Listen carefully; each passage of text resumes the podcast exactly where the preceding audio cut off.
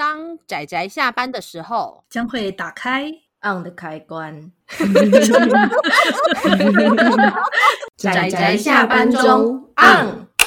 各位听友，大家好，欢迎收听仔仔下班中，我是布姑，我是阿直。大家今天看漫画了吗？今天没有，有。我帮阿直回答了，没有。没有看这一部啦，对，是看别的。因为对，因为这一部也是很长的一部作品。虽然说在运动竞技作品里面，三十集还行，也还好，中 等，对对，中长。但实际上三十集要复习一次，也是非常的对花时间。是啊，的一部作品是。但它其实看起来也是呃非常爽快，想让人一直翻下一页的这种类型。那我们今天要介绍的作品呢，作者是呵呵克敏。那我们台湾的翻译叫做《驰风竞艇王》。它的主题呢，顾名思义是有关竞艇这个运动竞技，或者说它其实称为竞技可能会更适合一点。不如说台湾没有这种比赛，所以台湾人的可能读者会很不熟悉这是什么东西。应该就是限于有了解这世上有这个东西，但实际上都没有亲自看过。嗯，对，对台湾的读者应该算是相当陌生的一种运动。我觉得，如果是常看运动竞技作品的人，对这一类这个类型应该也是相当的陌生。因为就算有赛车、赛马，基本上赛艇这个主题，我也是第一次接触到，就连看都没看过，第一次接触到就是这本《驰风竞艇王》。那《驰风竞艇王》呢，其实这一部的原名。直翻的话，应该叫 Monkey Turn。它讲的是那个竞艇的一个转弯的技巧。如果大家有看过那个竞艇的比赛，或者是有看过类似的东西的话，它就是水上的一个小艇，然后它是由马达驱动的。它的比赛方式就是起跑，然后转弯回来。我觉得其实相对单纯啊。这部作品就是在那里提说，其实这看起来相对单纯的过程，其实很危险，然后需要大量的技巧。那个应该说，它这个叫做什么？水上摩托车吧。如果要讲的话，我觉得就跟水上摩托车，水上摩托车吗？比较像，比较类似啊。但其实它本身并不是水上摩托车，它是另外一种东西，但是就很像水上摩托车。然后我觉得特别要提的是，竞艇在日本啊，它是跟赛马一样，它是拿来赌博的。对，所以它这个其实是牵扯到很大的利益的，就是你观众是可以下赌注的。呃，所以很有趣的是，有时候你会认为主角他并不是完全是一个运动选手，因为他从事的行业赌博性质让人家更加印象深刻。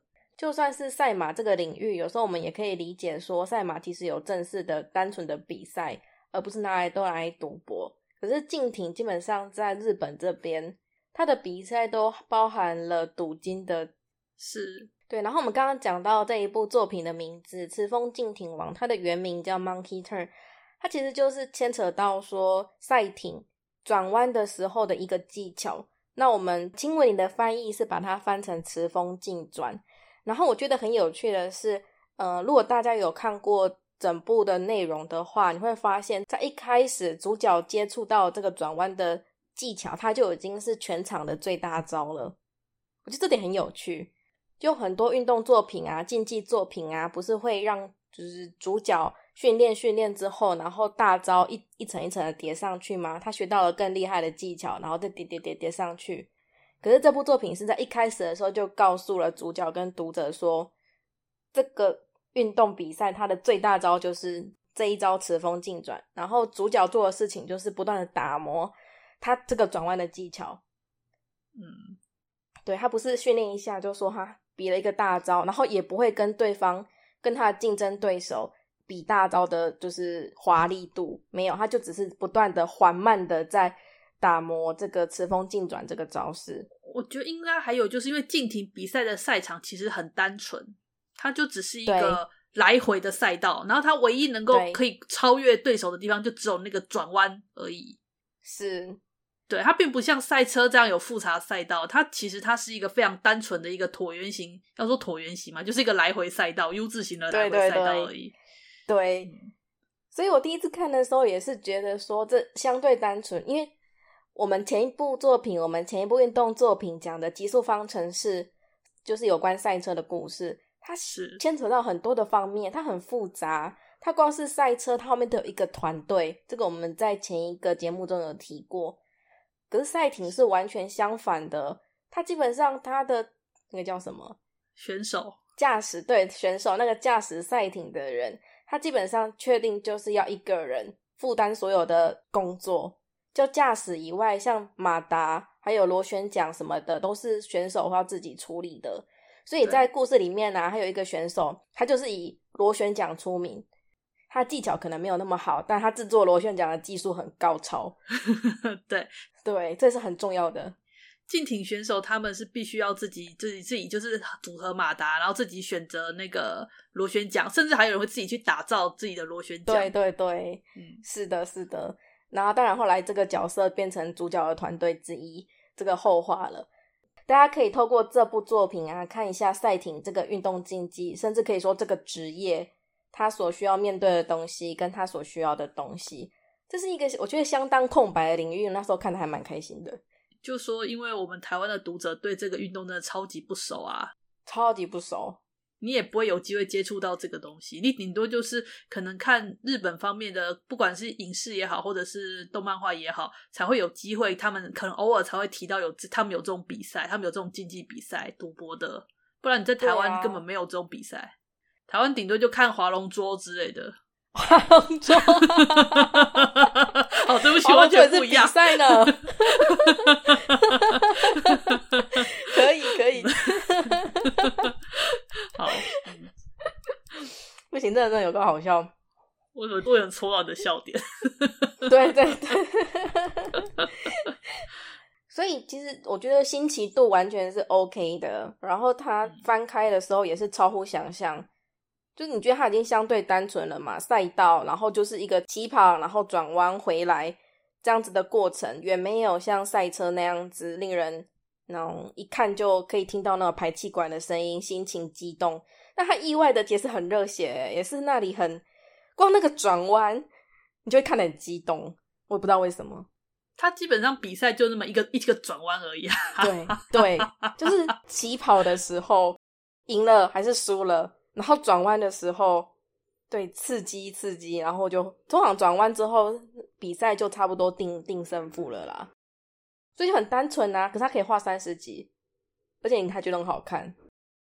我是在想啊，会不会是应该说他对于这个职业的描述相当深刻，然后作者的取材也很认真，他真的跑去，我觉得应该说大部分的运动漫画的作者都蛮认真，都会跑去找相关人士取材，所以他也跑去找了那个职业选手。我我就喜欢这种类型的，我就喜欢看作者在这方面就是用力的耗脑浆。那我们的主角呢，波多野，他叫做波多野线二，他其实就是有原型的，在那个故事里面，在那个漫画里面，作者不避讳他去取材的时候，是直接取了一个现实中有的人当他的原型。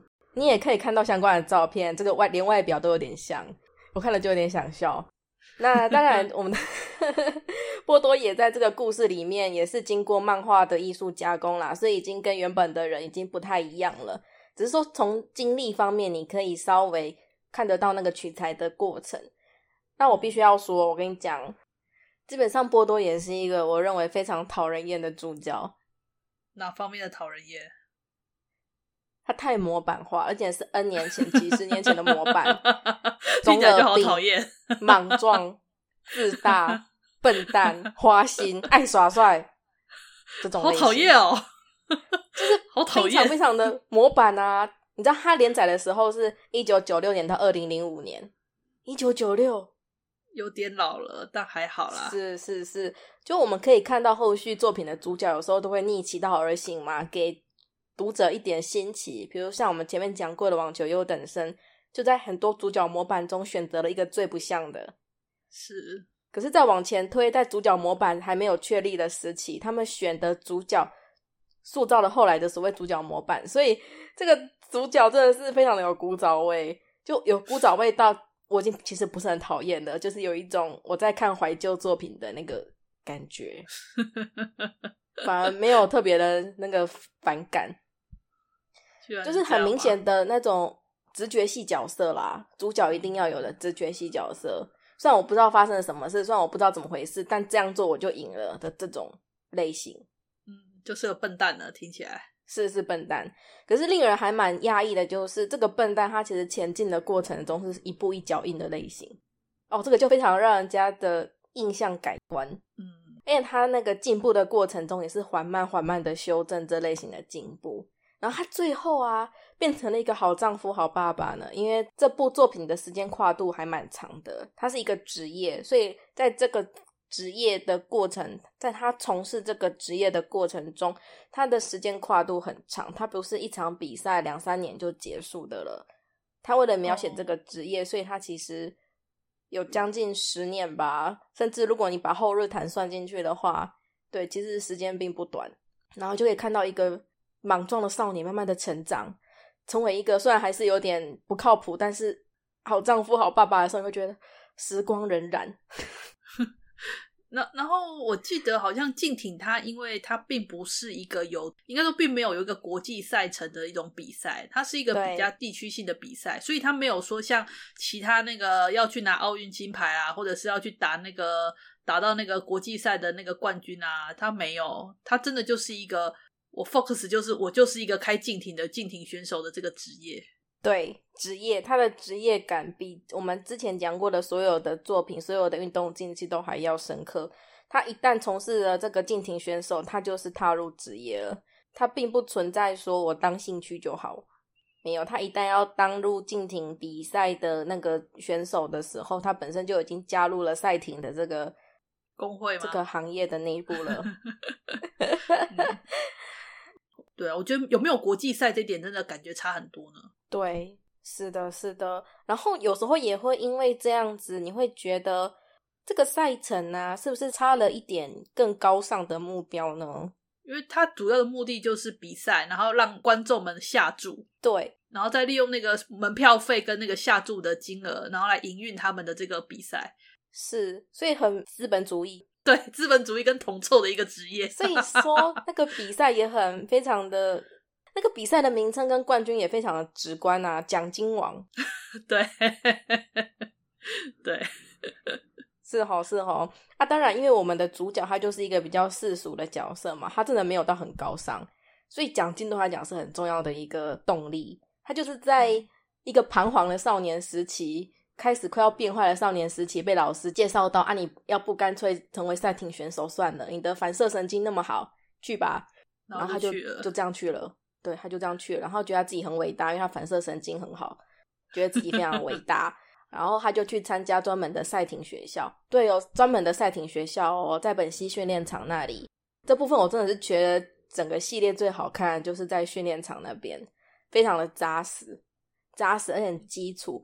就是除了比赛之外，它有非常非常多的细节。但然后去转到比赛之后，就是走热血取向了，就是一场又一场的比赛。然后他开始探讨他的人生跟职业，这个就是另外一个趋向了。他一开始的前几集关于本溪训练场的这种基本的训练的故事的时候，我觉得很精彩，大家至少前面一定要看过。嗯。然后到后面，他开始进入职业比赛之后，他开始跟其他选手之间的一些，就是你会认识不同选手不同的风格。怎么说？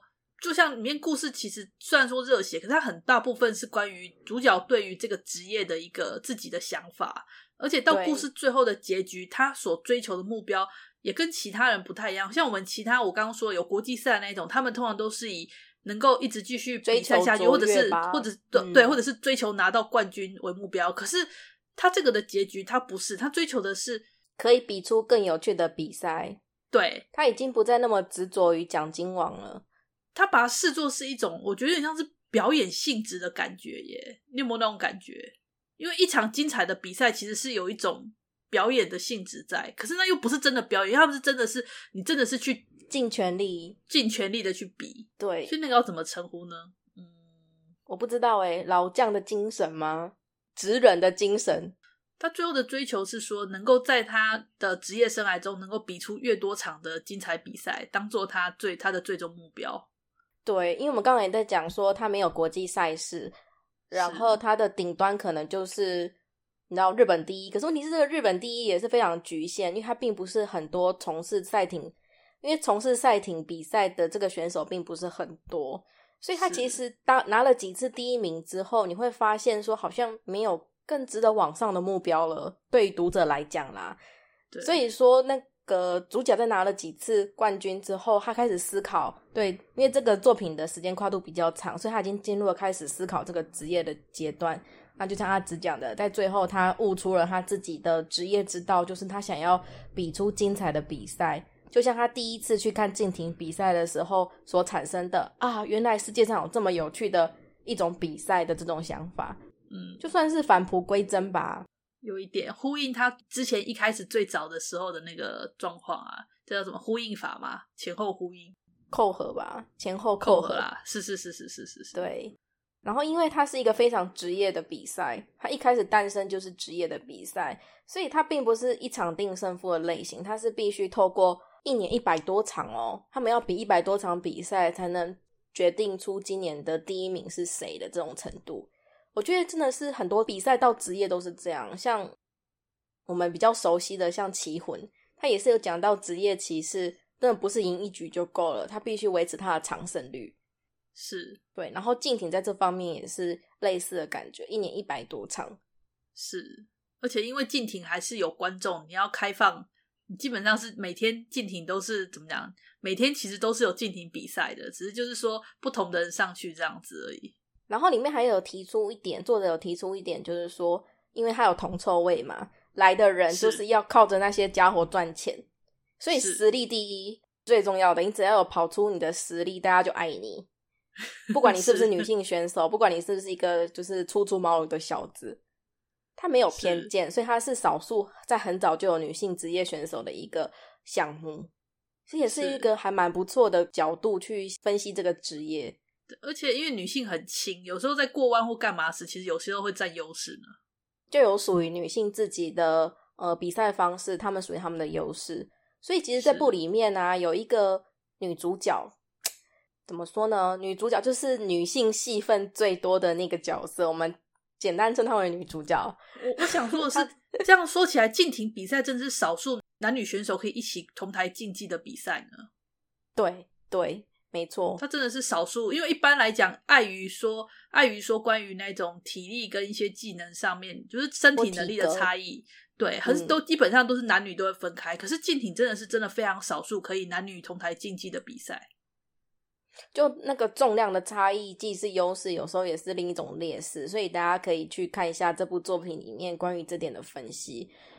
因为就是因为他的比赛相对单纯啦，所以很多细节他反而会想得很细，嗯，一些细微的技巧，然后每一个转弯都会好好的拆解给你看。他也只有一个转弯啊。别这样嘛，别这样嘛！啊，你也看到这个转弯可以千变万化嘛。然后还有就是，因为他一年一百多场比赛，所以他给了主角失败的余地。我觉得这个很重要诶。当然，很多运动竞技类作品都会描述那个主角失败，所以再来。可是因为大部分的那个运动比赛呀，一年为一个单位，他们这一次输了淘汰赛输了，下一次来就明年了。是是是，像网球有等生也是啊。他要拿到前三名，可是他拿不到，他就要等明年再来一次。那对于一个主角的运动的人生来说，相当的耗时间。然后对读者来说，这也是觉得这也太长了吧的这样子的，会有这样子的观感。对。所以你看一些足球比赛啊，或者是篮球比赛，就是那些如果是以校园为主的，他们都会先打一些那种跟其他学校的那个友谊赛，或者是一些一些训练干嘛，想办法来填充这些时间，然后就只有一直到那个要实际比赛的时候，才把他们之前的这些累积起来的，然后再到比赛时一口气把它发挥出来。可是，一旦如果失败的时候，你就看到大家都很悔恨，然后可能三年级的选手就不能参加比赛，就诸如此类。我觉得就是。处理的方式真的是完全不一样的，职业赛跟那种啊，对，就这真的有差异。对呀、啊，然后但是你会发现说，在一个赛程里面，它竟然有一百多场，所以他这一次的失败或这一连串的失败是可以有意义的，他可以在这段时间内调整过来，就他就还有机会。嗯，所以这个作者并不吝惜给主角失败哦。他这么这么讨人厌的主角，也应该失败几次才行。对，让他跌跤才行。所以，我其实这点看的还蛮开心的。哎，等等，当然了，讨人厌的人想要看他被打脸，这不是很正常的吗？啊，然后刚刚提过啊，这一部里面是有一个女主角啊，当然她不是主角的 CP，她不是主角的太太，她只是一个出场角色比较多，然后内心戏比较多的一个女性角色，然后基本上算是隐性的女主角吧，一个叫做青岛优子的选手。那没有，我只是想要讲一下题外话，因为她的出场戏份实在是太多了，然后她跟主角不免的又有一些对话啊、心灵的交流啊。然后那时候主角已经结婚了，我实在是非常担心有出现什么 太多了，就他们两个的戏份太多，让我就是，而且我对主角的那个心心态又不是很信任，我好担心哦。觉得这是个很花心的家伙，就觉得这个很花心、很容易内心不坚定的家伙，会不会一个不小心就就就？哦，还好还好，这种事情没有发生，他只是。他其实实际上跟他的青梅竹马关系还是更好一点的。他只是为了剧情的需要，所以他跟这位青岛优子选手有比较多的在剧情里有比较多的交错。他真的后来有变成一个好爸爸，我真的相当的欣慰。我看他长大，真的。后来我整个看完之后再回复看他第一前面几集的，在他训练场，就是在那个训练对，就是在那个训练学校的过程中，他真的是。哇，原来这家伙有这么讨人厌吗？就 重看之后，非常的诶、欸、深刻的感觉。所以，如果大家觉得他很讨人厌，拜托请撑下去，他会一步一脚印的成长，啊、就是技术方面也是，然后还有他的人格也是，甚至对这个职业的了解也是。是他从一个就是想要赢过所有人的一个自大的中二病，变成了一个我要献给观众有趣的比赛的这种职业精神。嗯。这个跨度真的差很多呢。对对对，其实这个细节就是和和克明老师我觉得他擅长的部分呢。虽然很多部分会让人家觉得就是啊、哦、老梗老套的开场，但其实意外这地方很细致哦。大家可以品味一下，虽然可能会觉得很怀旧，一九九六年，但这种怀旧中你可以品出一种不同的味道，就不单纯只是老梗或套版而已。是。那除了和和克明老师。那讲到和和克明老师，我还想讲到他的其他作品，在台湾比较有名的，他不是只有一部吗？没有没有，在赤峰没有，我好难过。他在台湾真的很不红啊，真的。不是他不是前之前还有一部啊，我就两部有名而已啊。柔道的那个是不是？柔道小霸王这样也有两部，啊，他其实有三部。柔道小霸王，那对第三部台湾没有代理，就和和克明的《赤峰敬体王》是。长篇中的第二部，那他在那之前有一个完整的长篇叫《柔道小霸王》，是那部好像也很有名。可是尴尬的就是，因为我是小时候在租漫画店看的，那我那间租漫画店的倾向就是把类型跟名字相近的作品摆一起，所以我就会看到上面那一排叫《柔道小霸王》，作者和和克敏，然后下一排《柔道小霸王》，作者是另外一个。哦，哦。就出版社不一样，但这名字撞了，一模一样的名字，好尴尬哦，好尴尬哦，好尴尬哦。可是我我看不少人有提说，就是《柔道小霸王》，就是和克明画的这一部，其实评价不错啊。我看他们不少人都都有这样的不错的回馈，就是了。对对，我觉得那部也值得一看啊。它就是校园社团类型的柔道故事。那它校园社团类型除了比赛之外，还讲到很多像人际相关的、社团相关的事情，算是一部比较综合性的吧，嗯、而且也是科普，科普性质很大。嗯，跟这部一样。不过因为校园社团就是刚刚提到了，不免就有淘汰赛的问题。嗯，然后毕业了就毕业了的问题，是，所以有点可惜啦。对我，所以我个人还是比较喜欢《此风敬挺王》一点。不是在于剧情，而是在于这个比赛本身。我觉得我有种非常新奇、有趣的感觉，就是至少是没有接触过的啦。是，对对。然后在激动吧，在看的时候的那种激动、兴奋、热血的话，我觉得《乘风敬挺王》因为这个运动项目的加成，其实真的是比较激昂一点。嗯嗯，了解。了解。然后第三部作品是比较特别哦。我看一下哦，稍等一下。第三部作品呢，叫《邻里高校书道部》，在台湾完全没有代理，然后它已经完结了十四集。听起来是书法的，书道对书法的，而且它也是社团，但是有比赛成分的。所以假设他有大理的话，这一个竞技作品的这两周可能就会选他了，因为它是一个静态竞技的作品。可惜因为没有代理，所以我也没有看到。说到比赛好像比较少见呢。对呀、啊，我好想看哦。只是因为这种东西就很难去拼一个高下。嗯，文无第一嘛，武无第二，所以很好奇他会怎么呈现。但然而我没有看到，他已经完结了几年，他二零一五就完结了。嗯，好吧，期待，好请听到我的心声，哪天可以期待他可以代理一下。嗯，好，那就是关于呃这次我们竞技周提到的最后一部作品《驰风竞艇王》，讲的是赛艇的这个运动竞技。那因为它的赌博性质，所以它其实跟前面三部运动竞技作品有的本质的差别，大家可以看一下。对，我觉得是一部很值得看的作品。嗯，对，就跟赛马一样的，好像台湾也没有赛马。不过赛马的作品相对多诶，我不只看过一部是赛马主题的。嗯，但是竞艇的真的很少，所以我觉得还蛮值得看的。毕竟它怎么说，让你认识一个全新的竞技比赛。而且我觉得赛马的，我之前看过的赛马主题作品，这么铜臭味也都没有这么重，没有这么直白的表现他的铜臭味，他还是有种高尚的运动比赛的心情。因为毕竟赛马有国际赛啊，赛马也有奥运比赛啊，是是没错没错。然后人跟马之间的那个关系，总之就会让人家觉得那个铜臭味的部分其实被削削减了。但是赛艇这个实在是明目张胆，我觉得大家可以试试看全新的感觉。身为一个运动竞技，竞技赌博也是一个范畴哦，请注意，它也是运动竞技的一部分。关于赌博这件事情，对啊，运彩嘛，虽然还有博弈这种领域啦，但是像这个这次的疾风竞艇王，就是有一点跨越到那个部分了，这样。但是，虽然这么讲，但我们下一次的小主题呢，并不是要讲博弈，没有，并没有。哪天吧？假设，假设啦，好，对，我们下次的主题是大酸梅。对，我们大酸梅回来了，太棒了！先在这边跟他预告一下，大酸梅他跟那位忘记叫什么名字，糟糕，我很长忘记人家名字。是，然后他们又准备了一系列很精彩的主题，我觉得大家可以期待一下。嗯。